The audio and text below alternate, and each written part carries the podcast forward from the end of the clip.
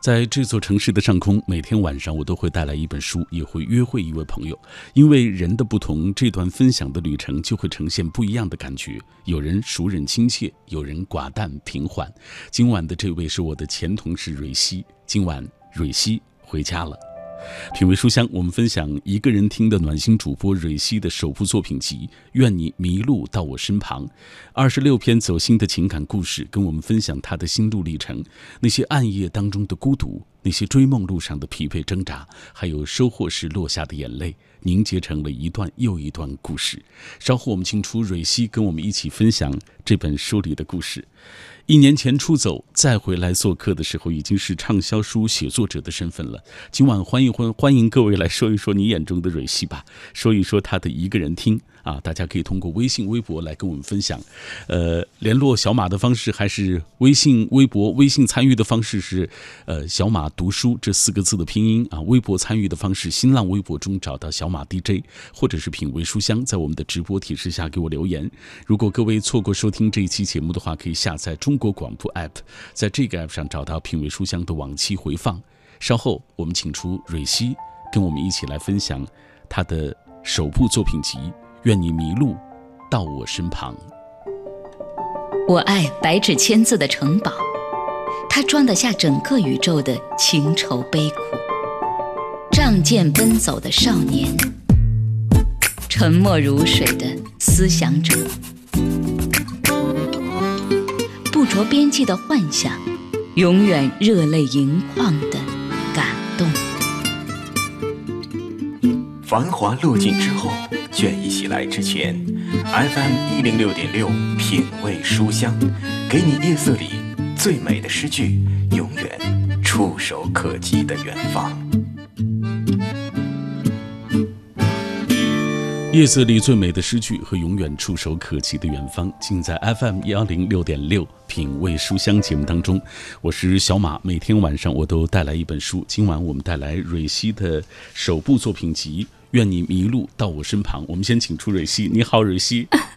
呃，大家晚上好，我是蕊希。嗯，马哥好，我今天特别高兴回家了。哎，回家了，真是。今天很多朋友都在微信、微博上说蕊希回来了。嗯，御姐范儿天堂鸟，他说没想到这期节目的嘉宾竟然是蕊希。一直听文艺之声，他和大明搭档主持的《快乐早点到》很喜欢。后来他辞职离开央广了，一度还觉得挺可惜的。不过一直都关注他的微博和公号，一个人听，觉得其实他从没有离开过。现在他出书了，真为他感到高兴啊！相信这个。书里一定记录他一路走来的那些点点滴滴，所以特别期待今天晚上这次分享。嗯嗯，谢谢谢谢，大家都很喜欢你。我还记得，大概就是一年前啊，将近一年前，就是许熙离开的时候，我们曾经做过一个约定啊，就说出了书一定要来上我的节目。是，今天呢，终于带着他的作品来到了我们的节目当中。哎。给大家讲一讲吧，瑞希，讲讲讲这本书。其实，在走之前就已经开始着手在写了。呃，对，这本书在走之前就已经开始写了，然后就一直断断续续的。然后后来离开了，嗯，央广之后，呃，写的节奏会加快了一些。然后大概写了也有将近一年的时间吧。然后这本书现在呈现出来。因为确确实实就是，呃，我们在电台的工作每天是非常的忙碌，对对，尤其你上早班，对，估计回去就只能睡个觉，就到晚上了。对，你知道写文章这种东西，它。往往是后半夜才有灵感，所以你没有办法拿出那么多时间在后半夜去写作嘛。嗯，对。还记得蕊希那会儿刚走的时候依依惜别啊，就是对，其实也离不开这个集体。是，呃，在这个书当中，他也我也看到他写到，嗯，很感谢在央广的这一段时光。对对对，非常感谢央广的培养，然后觉得就是永远是家。我今天晚上在门口的时候，天刚刚黑，然后央广大楼的灯亮起来，我当时就觉得说，真的有一种哎回来了的感觉，好像。觉得也没有离开太久，但一算也已经一年了。嗯嗯，呃，蕊希的这本书，我知道在预售阶段成绩就已经很好了，还行，很漂亮的一本书。给大家讲讲这本书的构成来。呃，这本书其实，呃，最开始写这本书的。动机没有想说就是自己要出一本书，因为我年纪太小了。我觉得出书这种事儿应该是那种人生经历特别丰富的人才能去做的。最开始就是因为有很多出版社来找到我说：“蕊希，你要不要出一本书？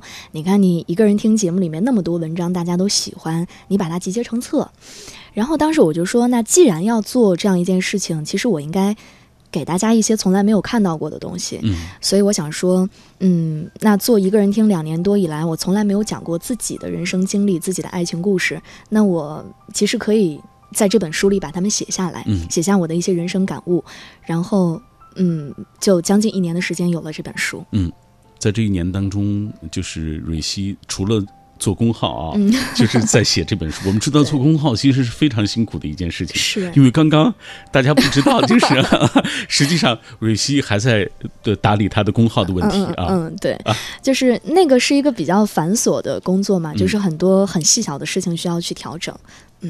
好，我们来同步关注大家的留言啊。说到你的工号，很多人现在这个无数的人把它当做一个深夜的一个就是最好的慰藉，一个陪伴啊。嗯呃，心语向墨他说特别喜欢一个人听，听节目两年了，听这个，嗯所以你的这个一个人听。他说曾经在高二时喜欢过一个无果而终的女生，也是一个人听陪我走过了那些时光，一直到现在。呃，听蕊希的声音，总能够了解一些温暖，懂得一些爱情。有时候我们就是这样，需要一些声音、一些故事来温暖自己的心底，然后让自己努力向前。嗯，谢谢。你看，在你的声音当中，那么多朋友，嗯，有了力量。我每一次听到这种，我都特别感动。但其实他们总说是我在陪伴他们，但我嗯更觉得其实是他们也在陪伴我。嗯嗯，如今蕊希已经是大家追逐的一个呃所谓没有没有，对一位姐姐啊，嗯或者一位妹妹。但是你知道，就是通过这本书，我也了解到了很多。嗯蕊希，我我过去从来不曾听她说起的一些故事，嗯看到他一路走过来的那些磕磕碰碰的那些故事啊，真是为他捏一把汗。哎，蕊是希，接下来嗯我们就要打开这本书，跟大家一起来分享了。嗯在分享之前，我们先透过一个短片来了解这本书。其实从未迷路，在遇见你之前，就把人生当做一场自由自在的漫步。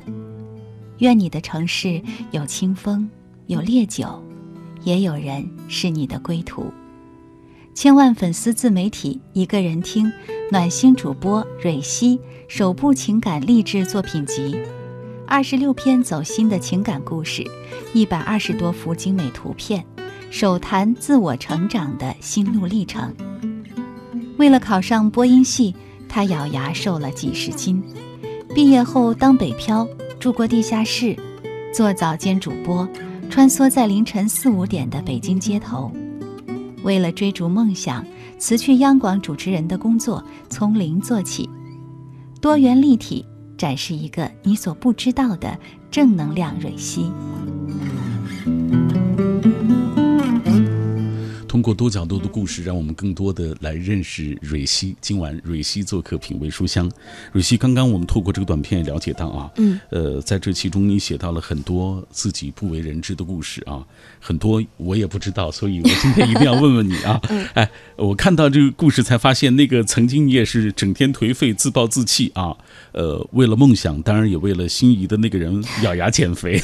嗯，对，呃，那个是在，因为我书里有写这么一段，那个时候是在高中的时候，嗯、可能了解我的朋友，有的人会知道我中考的时候没考好，嗯我差了零点五分儿，没有上去重点高中，因为其实我是一个还挺要强的人，嗯就是我会觉得啊，没有上去重点高中，可能觉得，嗯，自己的人生可能。嗯，会受一些影响吧，嗯所以那个时候那个假期就很颓废，我每天就是吃了睡，睡了吃，然后一个假期胖了三十多斤，哦，对，三十多斤，然后就上了学校，然后也觉得，嗯，也没有太用心学习。其实刚上高中的时候，但后来慢慢发现，其实身边的很多同学他们没有受这件事情的影响。然后你看到很多的师哥师姐，还是在很努力的学习啊，他们就觉得，嗯，一切都很好。然后我就想说。那你既然你有梦想，你想去实现，你就要做出一些改变。然后我就开始减肥，然后我一一个月瘦了十多斤，我就是整个冬天什么都不吃，就喝水，然后一个冬天吃了八箱苹果，嗯减肥。后来慢慢减下了三十多斤，嗯，然后就这样。然后我还记得那个时候，我就因为我从小只有一个愿望，我就是希望。嗯，我能我能做声音有关的工作，因为我妈妈，我长大了，她跟我说，她说在我特别小的时候，她就发现我比同龄的孩子就是开口说成句子说的要早，她就嗯。发现我可能有这方面天赋，天赋啊，对她就会从小就培养我，所以从小开始一直到大，我都希望我能做主持人，跟声音相关。然后后来因为高中没考好，然后也又颓废，我妈就觉得说你走这条路不靠谱。嗯，然后我在跟他说我要学的时候，他也不支持。但是后来减肥成功了，然后我又自己去找老师又上课，慢慢的他也就觉得那你要去做就去做吧。然后，嗯，再后来就是，呃，成绩也慢慢提高了，然后就考到了广州，上了一个一本大学，嗯然后就离梦想越来越近了。嗯，真不容易。嗯就是，呃，你知道这两天高考的分数陆续揭晓了，很多人都在感叹自己为什么努力了却没有能够好像能嗯梦想成真，嗯而有些人好像轻轻松松的就嗯能够金榜题名。嗯很多人都这个觉得自己的命运特别不济啊。嗯，呃，就是这样的一些朋友，你怎么鼓励他们？其实我是觉得，嗯，我书里面有一句话，我自己写说，其实所有的错过不是错，不是过错，嗯错过不是过错，而是成全。我觉得我们每一个人的人生当中都有很多的阴差阳错，但其实这些阴差阳错都是在把你引向那个最终你想要去的地方。嗯我书里还有一句话，我还挺喜欢的。我说，没有谁的人生是一直尽如人意的。如果真有，我也不希望那是我所经历的人生，因为我觉得正是那些你磕磕绊绊啊、坎坷的那些经历，他们会让你成长，然后强大。嗯在这一段故事当中，呃，蕊希也写到了一段就是所谓声势浩大的暗恋啊。哎，对，呃，其实我觉得很，呃，我觉得很难得，就是年少的时候那样的一段情感啊，他能够一直珍藏在心底，挺美好的一件事情啊。是，他说：“对他来说，我可能只是人生中轻描淡写的一个过客，但对我来说，一切都波澜壮阔。我不怪他，我知道这不是他的错。不得不说我，我算是幸运的，因为我们曾经有过那样多的交集和共同的回忆。也正是因为这些，才让这场暗恋不至于显得太过悲壮。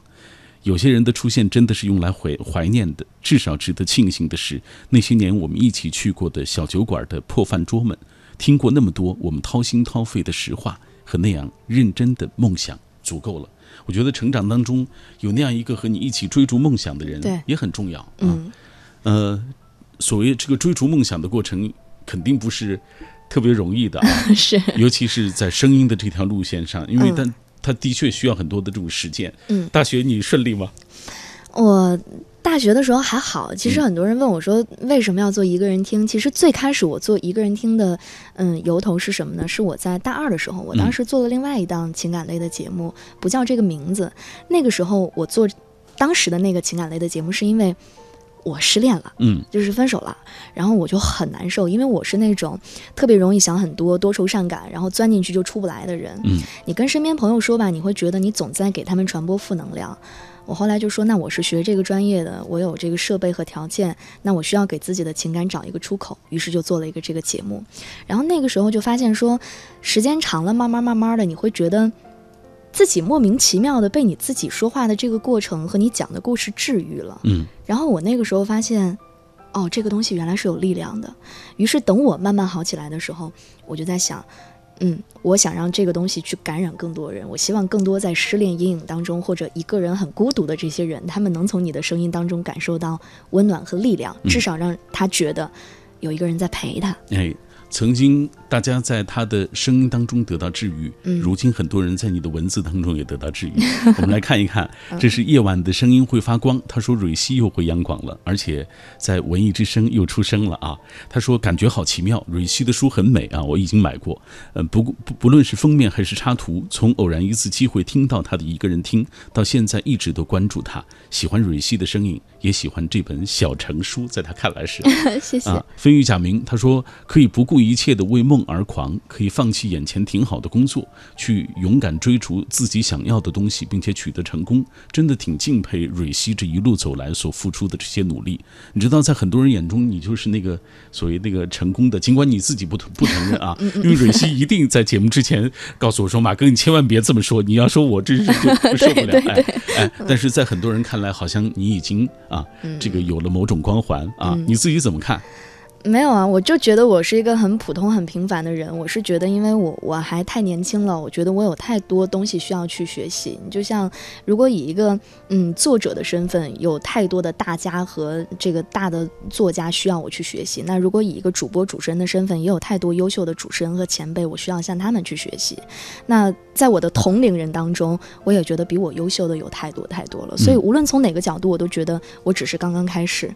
所以我从来没有觉得说，嗯，就是我我有什么，我只是觉得这只是当下的一点点小小的成绩啦。嗯嗯，你看，这就是有了成绩不骄傲啊！经过了这个所谓波折不气馁的蕊希 啊，来，这位他说认识蕊希是因为他的书，五月三十一号已经收到了书，六月一号就一口气把书都看完了，因为是预售买的，预售的时候就被声音圈粉了，很好听。不管是一个人听，还是愿你迷路到我身旁啊，总有一些文字会让你感同身受。我也在这样的过程当中。看到了自己的影子，你知道，大家最好的一种状态，就是在你的声音当中，在你的文字当中看到自己。嗯，你知道这个是很奇妙的。对，其实我一直想要一个人听，嗯，给大家的一种感觉是，嗯，五个字，我想让他们知道你的痛我懂。嗯，就是其实我们都是一样的人，我们都有着相似的人生经历，我是能够懂得你的。嗯，好，接下来我们继续透过一个短片了解蕊希。作者蕊希生于大连，巨蟹座，少女心，超人气情感治愈公众号“一个人听”创始人兼主播，曾经是中央人民广播电台主持人，现在是努力创业、渴望周游世界的梦想家。每晚用声音治愈近千万个孤独的心灵，嗓音极富磁性，听他的声音会上瘾。愿你相信，就算路遥车远。也总有人陪你一起。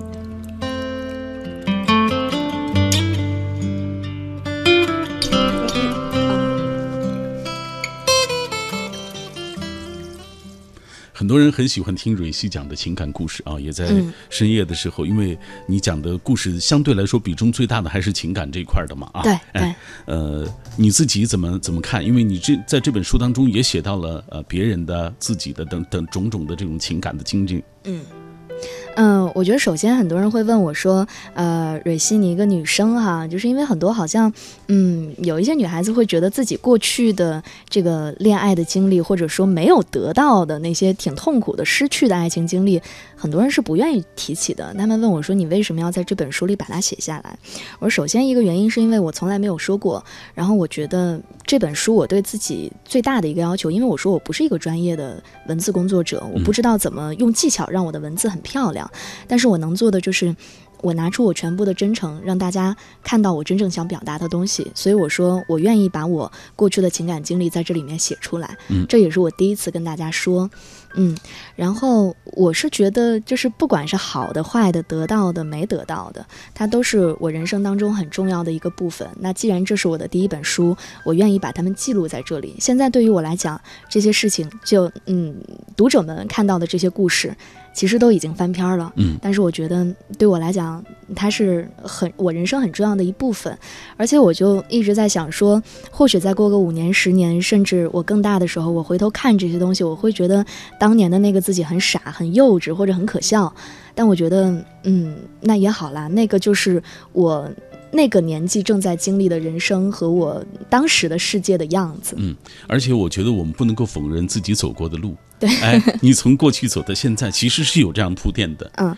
才让你现在懂得了情感或者珍惜情感，是不是啊？对。所以这些都是我们必经的人生路。来，我们继续看各位的留言，因为今天朋友们的这个反响太热烈了。谢谢大家。哎，大家都在分享这个听蕊希的这个声音的感受。人生四一站，他说一个人听是大学舍友推荐给我的，第一次听就被这个美女的声音，呃，这个感觉到内心暖暖的。如今每晚都会去他的微信公号里听他说啊，大家好，这里是一个人听，我是蕊希啊。他说他有一期节目讲的是。他去央广一年后果断离开，如今他就出新书了，真是要谢谢他，也要支持他。因为谢呢，是因为你的声音一直陪伴他；支持是因为觉得你这个在这段路上走的虽然磕磕碰碰，但是有自己的收获，终于有小成就了。嗯，哎，多好啊！呃，下半时段回来我们会详细的来了解一下蕊希在央广的收获啊，并且他最终决定要去追逐自己的梦想的时候，那些种种的想法，其实那个过程也是很艰难的。是，哎，我想知道当时你告诉爸妈了吗？就你要离开央广的。我告诉了，我最开始跟他们说的时候，我爸妈就跟我说你疯了，嗯，因为考进央广很不容易的。对，然后他们就说你一个刚毕业的学生，你能进央广做主持人，就是太幸运了。然后就说你你你翅膀硬了，不知道天高地厚，你觉得你自己是谁呀？你要辞职，就跟他们其实，嗯，来来回回很多个回合了。嗯嗯，就是最终，呃，蕊希还是坚定自己要走的路。哎，这里是品味书香，每天晚上小马都会带来一本书。今晚我们带来蕊希，愿你迷路到我身旁。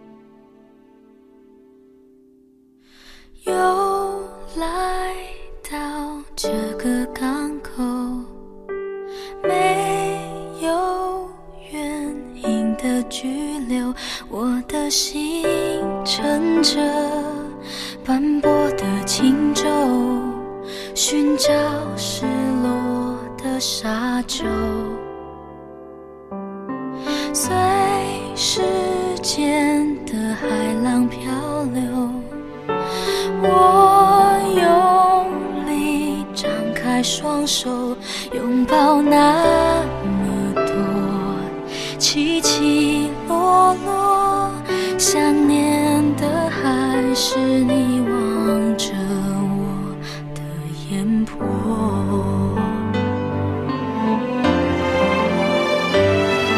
我不是。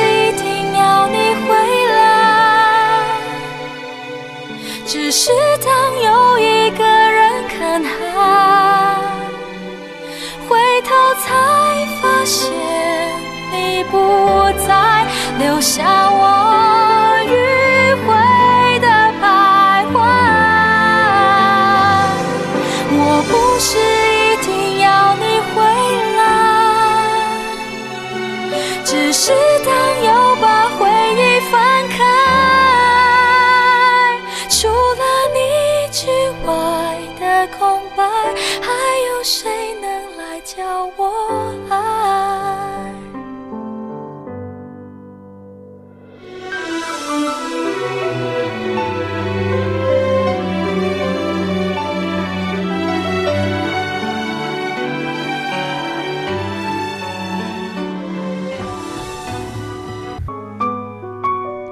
风平浪静的人生，大概是中年以后的选择。当你尚在年轻时，你受的苦、吃的亏，呃，扛的责任，还有担的责、扛的罪、忍的痛，其实到最后都会成为所谓。变成发光的东西，照亮你未来的人生道路啊！这是我在读完蕊希的作品之后最大的一个感受。还年轻的他一直都在不停地向前奔走，那份执着和勇气也让人心生敬佩。品味书香，我们今晚带来蕊希的首部作品集《愿你迷路到我身旁》，二十六篇走心的情感故事，跟我们分享他一路走来的那些心路历程，包括。呃，为考上播音系咬牙瘦十几十斤的那个经历，毕业后当北漂啊，做早间主播，穿梭在凌晨四五点的北京街头的经历，以及为了追逐梦想辞去央广主持人的经历啊，这些点点滴滴成就了如今自信的蕊希。呃，蕊希，我们接下来。继续来看各位的留言啊，很多朋友在分享听你的那个一个人听之后的那个感受，那种治愈啊。当然也有朋友说了，前天你还在大连签售，今天又回到阳广，感觉好熟悉啊。我在大连跟你说一声晚安，谢谢。哎，呃，这个去大连，呃，最近去了哪些地方签售？给大家讲一讲。嗯，其实到现在就三场，第一场是在北京，然后第二场就回家了，回到大连，然后第三场昨天是在沈阳。嗯，然后接下来还会全国跑很多城市。嗯，很多人在等着听呢。最近会有哪些打算？给大家讲一讲。嗯呃，七月份会跑四个城市，就七月中旬，可能大概呃，我没记错的话是七月十五号、十六号会在苏州和南京，嗯，然后二十二号、二十三号在深圳和珠海，然后八月份的第一周会呃多一点，会三个城市，周五是在西安，然后周六在成都，周日在重庆，嗯，然后在第二周、第三周就是可能广州一周吧，上海一周，嗯大概是这个样子。哎，呃，刚刚那位在西安的朋友已经听清楚了，八月份啊，蕊希是要去西安做签售啊。对对他说我在西安等着你。谢谢。还有朋友问了啊，说是你的父母如今对你这个现在的这个工作啊，自己做自媒体怎么看？他们是不是支持？包括这个签售的时候，他们是不是你因为你回家了嘛？他们是不是跟着你去了？啊，对我我爸我妈昨天呃和前天沈阳大连两场都跟着我去了，嗯然后他们也都挺高兴的，但是他们就一直跟我说，就是每天都在教育我，嗯就跟我说，你看现在有这么多人喜欢你，你要不断的充实和丰富你自己啊，然后要一直不断的努力，嗯，不要骄傲。对对，不要骄傲，哎嗯，来，我们继续看微信上的朋友，他说：“欢迎作家蕊希啊，生美人也美，总是笑容满面的可爱小姑娘，有大能量啊。之前在《快乐早点到》节目就知道她是非常有毅力的，她从一个胖姑娘变成窈窕淑女，好棒啊！听出蕊希今天晚上很激动，她说，嗯，对对对，我我特别开心，就是觉得嗯很感动，又回到又又回到这里吧，就觉得一切都是那么熟悉，但好像哎呀，就是我觉得今天晚上会、嗯会想很多啦嗯。，百感交集啊。哎，有朋友说了，蕊希大连签售会人山人海，我的一个同学发微信说这谁呀、这么火？我说这就是蕊希啊，大名鼎鼎。没有没有，来，我们看这段。他说，去年六月毕业之后的七月十三号，在所有人都在担心未来，不知未来在哪里的时候，我的人生却和我开了一个玩笑。因为相恋三年的女友劈腿四十三岁的大叔啊，当了他孩子的妈，那段时间真的很崩溃。甚至现在我都不曾明白他为什么要这样对我。幸运的是，我认识了一个人听，虽然不曾和蕊希有过沟通吧，但是我把自己心底的痛苦埋藏起来，那真的是很难受的一段经历。然后慢慢的在他的故事当中，他讲述的故事当中治愈。啊，不曾想到一年的时间过去，我因为一个人听，学会了如何去面对生活。谢谢蕊希啊，也谢谢这档节目啊，能够、啊通过这样的一种方式，让我们彼此都能够得到治愈。嗯你看谢谢他在这个过程当中说到了啊，嗯嗯，其实我我是觉得，就是嗯，我这个节目更想给大家的一种感觉就是说，嗯，你可以喜欢一个人听，然后你也可以在任何时候离开。但我希望我能做到的就是，当你需要他的时候，你能够找到一个地方，你可以把你的痛苦和你的不开心放在这里，它很安全。然后，嗯，蕊希是一个值得被信任的人，我希望给大家有这种感觉。然后就是陪你度过那段艰难的时光，你愿意继续留在这儿，那你就继续留在这儿。如果你要离开，我也希望你能非常幸福快乐的去过你接下来的人生。嗯，青青草籽儿他说特欣赏蕊希身上散发出的那种勇勇敢和坚决啊，独自漂泊，不计后果。挥洒青春啊，终于成就了他自带光环的那个状态啊。呃，他说喜欢一个人听啊，喜欢集美貌、智慧于一身的。没有，没有，没有。因为他说这个图片，这本书里的图片，呃，嗯终于看到了蕊希，呃，实实在在的一个蕊希的形象。这本书当中，图片也是很大一部分的比重啊，一百二十幅。对，有很多照片，就是我基本就是出去旅游啊，然后平时拍的一些照片放在里面，嗯就是让大家全方位的了解我嘛。嗯，好，呃，我们继续回到这本书当中。这本书当中，你也就是呃，很自然的会写到自己做主播，尤其是央广主播的这段经历啊。嗯嗯，呃，在外人看来，这个是挺美好的一个事情啊。呃，对我自己看来也是一件很美好的事嗯情，就是我会觉得，我经常在想，我说呀，我是有多么大的幸运，我能在一毕业，就是一个。嗯，就是一个学生吧，然后刚进入社会就进入到央广这么这么好的平台，然后在这里面的每一位领导、老师，然后都给了我那么多的帮助。其实，嗯在这一年的时间里，真的，我我走的，我记得我在台里上最后一期节目的那天，大家把我第一期上《快乐早点到》的节目找出来了，嗯然后我当时一对比就发现，真的有很大的变化。然后这些变化，真的就是台里面的每一位老师，然后让我产生的这些变化，所以我是非常非常非常感恩的。我觉得这个平台它给予了我太多的东西。但是大家也不知道，实际上做央广，尤其是做早间的主播，它是一个非常辛苦的事情。对，在这本书当中，你写到一个，你见过凌晨五点的北京吗？对，因为那个时候上早间节目嘛，然后六点要到台里，所以其实要起挺早的。你像冬天的时候天都黑，但是我觉得这些都没有什么啦，因为整个那一年的过程，我在台里都很快乐，我很幸福。因为我也在做着我喜欢做的事情。嗯，我们读一段蕊希写到的这一点吧。他说：“我不知道你有没有看过你所生活的这座城市凌晨四五点钟的街道。”我看过不止一次，我看过扫街的环卫工人穿着厚重的棉服，拿着扫扫帚，一丝不苟打扫的样子；我看过卖煎饼的大叔骑着那辆破旧的三轮车，冒着寒风按时出摊的样子；我看过天还没有亮的时候，就有人赶着第一班公交车，打着哈欠去上班的样子；我看过那些深夜买醉的人，醉醺醺地走在柏油马路上，寻找回家方向的样子。这些我都见过。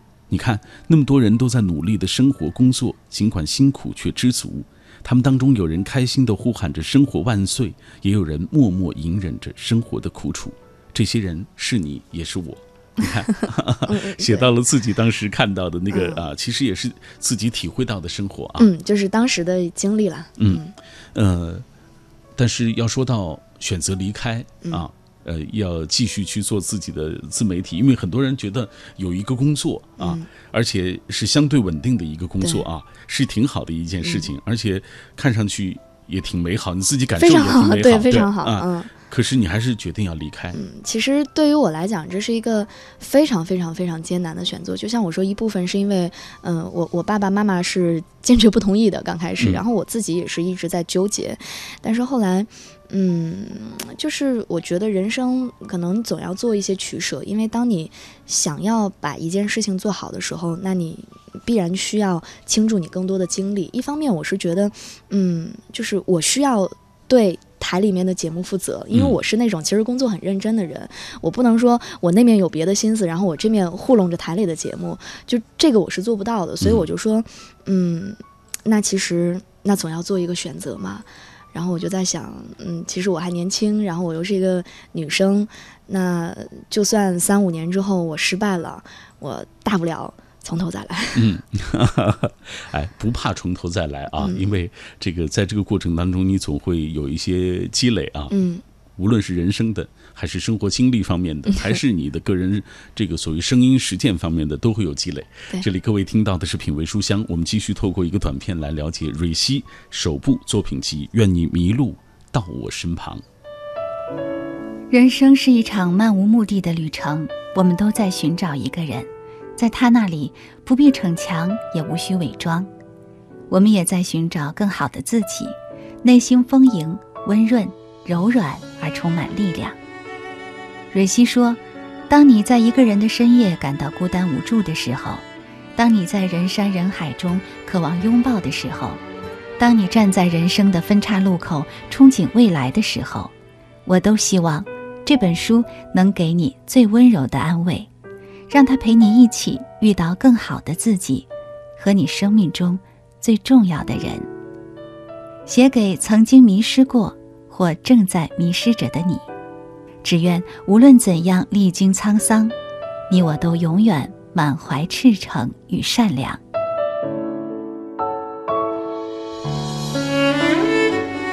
很多人喜欢蕊希，是因为她的这个自媒体公号一个人听啊，嗯，如今已经有了千万粉丝。我们知道，其实做公号是非常辛苦的事情啊。没有啦，公众号现在还不到千万粉丝。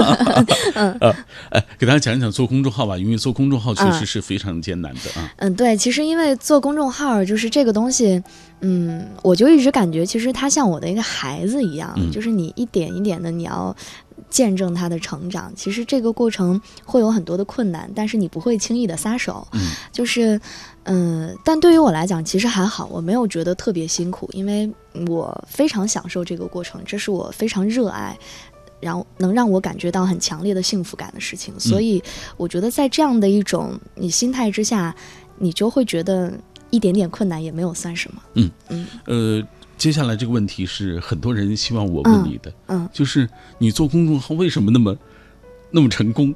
有什么样的原因？也没有成功。其实分享分享。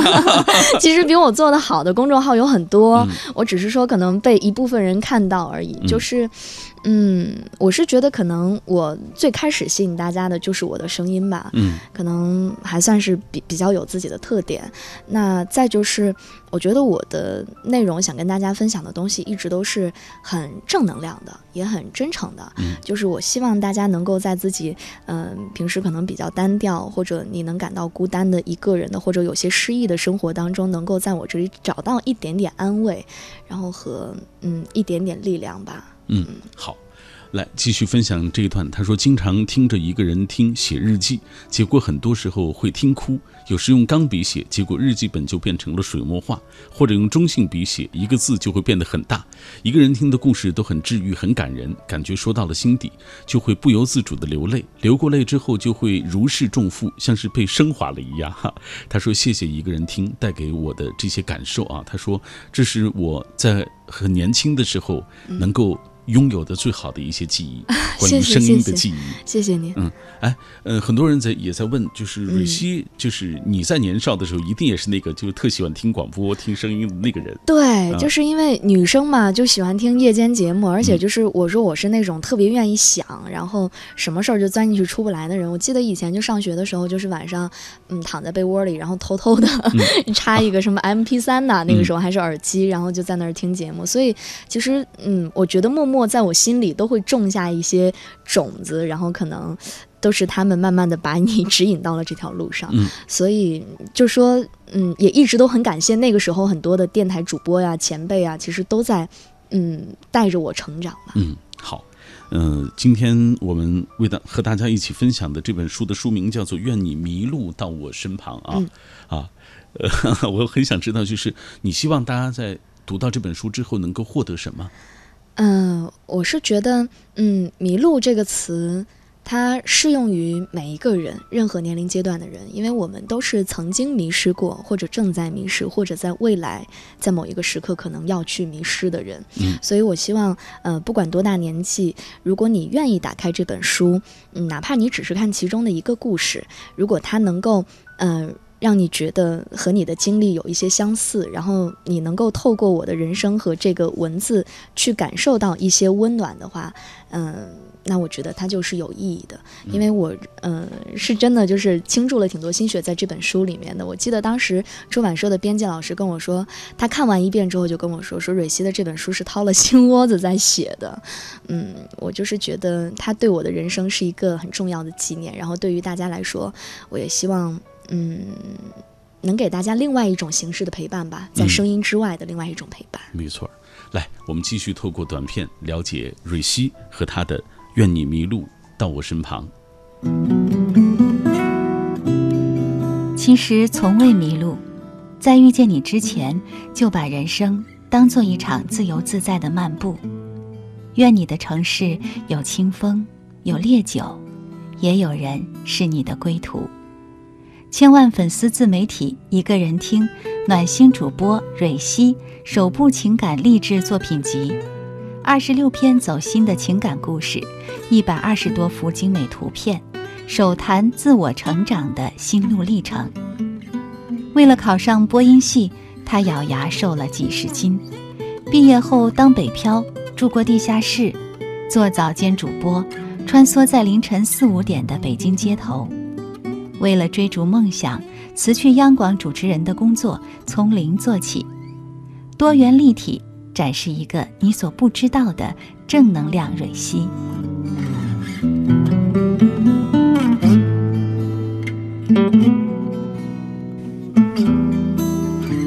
微博、微信的平台当中，很多朋友还在继续跟我们分享他们在一个人听以及今晚这本书《愿你迷路到我身旁》啊听后的一些感受啊，大家在分享。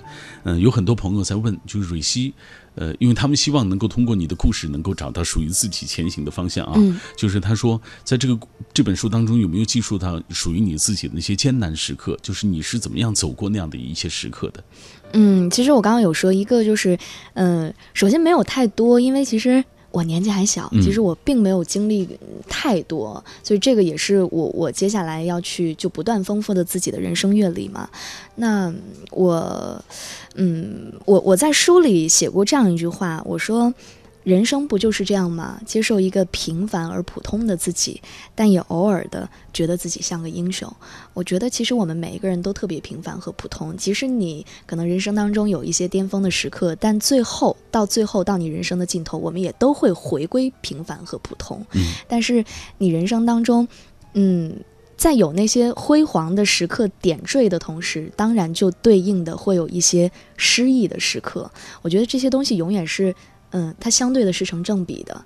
那，嗯，你能够去接纳、去面对那个很好的时候的自己，那你也应该学会接纳那个，嗯，可能遇遇到困难时候的自己吧。嗯嗯，下面这位在微信平台当中留言啊，我估计可能是你的小师妹啊啊。她说我在广州暨南大学读播音专业啊。她说我不是我们这个专业当中最熠熠闪光的那个女生，因为啊总有很多比我漂亮的女生，嗯比我专业好的女生嗯啊，总有很多就是有男生青睐的女生。嗯她特别想知道蕊希你在读大学的时候是个什么样的一个女生？你是那种特别发光的那种吗？还是怎么样的？嗯，我也不是，因为其实 说实话，你说在播音系里面，真的长得比我漂亮的女孩太多了。嗯我觉得我自己觉得我就是很普普通通的一个了，但是包括那个声音的条件啊等等。嗯，声音条件我我觉得应该还好，嗯但是就是嗯，我我一直就还比较努力吧，嗯然后就始终不是属于特出色的那一类的，但就是是一直在、呃呃，就其实我在专业上一直都还挺好的，我在嗯大学里面专业也一直都是，呃，还还比较好的，嗯但是就是你像形象啊这些，嗯其实也都不是特别特别好的，嗯嗯你看，他就想希望能够在你的身上找到一点点，就是说，呃，他所谓努力的那个方向，因为他嗯觉得好像自己的未未来嗯，特别的迷茫。其实我是觉得，嗯，很重要的一点就是你要想清楚你自己想要的东西是什么，嗯你心里要有一个非常坚定的方向，然后你就不要太多的去在意别人怎么说，或者别人眼中的那个你是什么样子的，你就把那个目标放在心里，然后就默默的一点一点的去努力。嗯我是特别相信“天道酬勤”这四个字的，我觉得，嗯，努力不一定会有回报和收获，但是努力一定比不努力要好。嗯在《愿你迷路到我身旁》这本书当中，你会看到一个。呃，曾经彷徨挣扎的蕊希的形象，但是也能够感受到一个坚定的努力超前的蕊希啊！希望这本书能够带给大家温暖和力量，就像他的一个人听一样。谢谢蕊希做客我的品味书香节目。谢谢大家，谢谢马哥。今嗯天时间过得特别快，感觉还没说够呢，节目结束了。对，有这么多的朋友还等着这个，希望我能够把他们的留言读出来，嗯尤其是读给你听、嗯啊。但是节目的时长已经到这里了啊，我们今天要跟各位说再见了，也祝福蕊希。谢谢，谢谢马哥哎。谢谢大家收听本期节目。我终于懂了别人口中说的那种思念。凌晨过十二点，熄灯的便利店，你的外套还留在我家的客厅里面。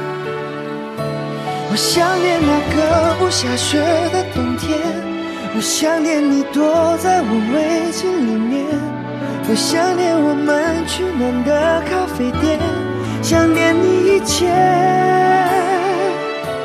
我想念那个不太热的夏天，我想念两人牵着手的大街，我想念你说过的那种永远，离我有多远？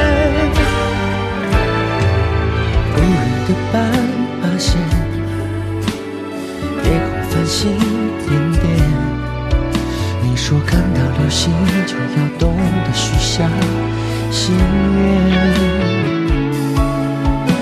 如果愿望能实现再看你任性一遍亲爱的你是唯一让我如此难以入眠我想念那个不下雪的冬天我想念 away.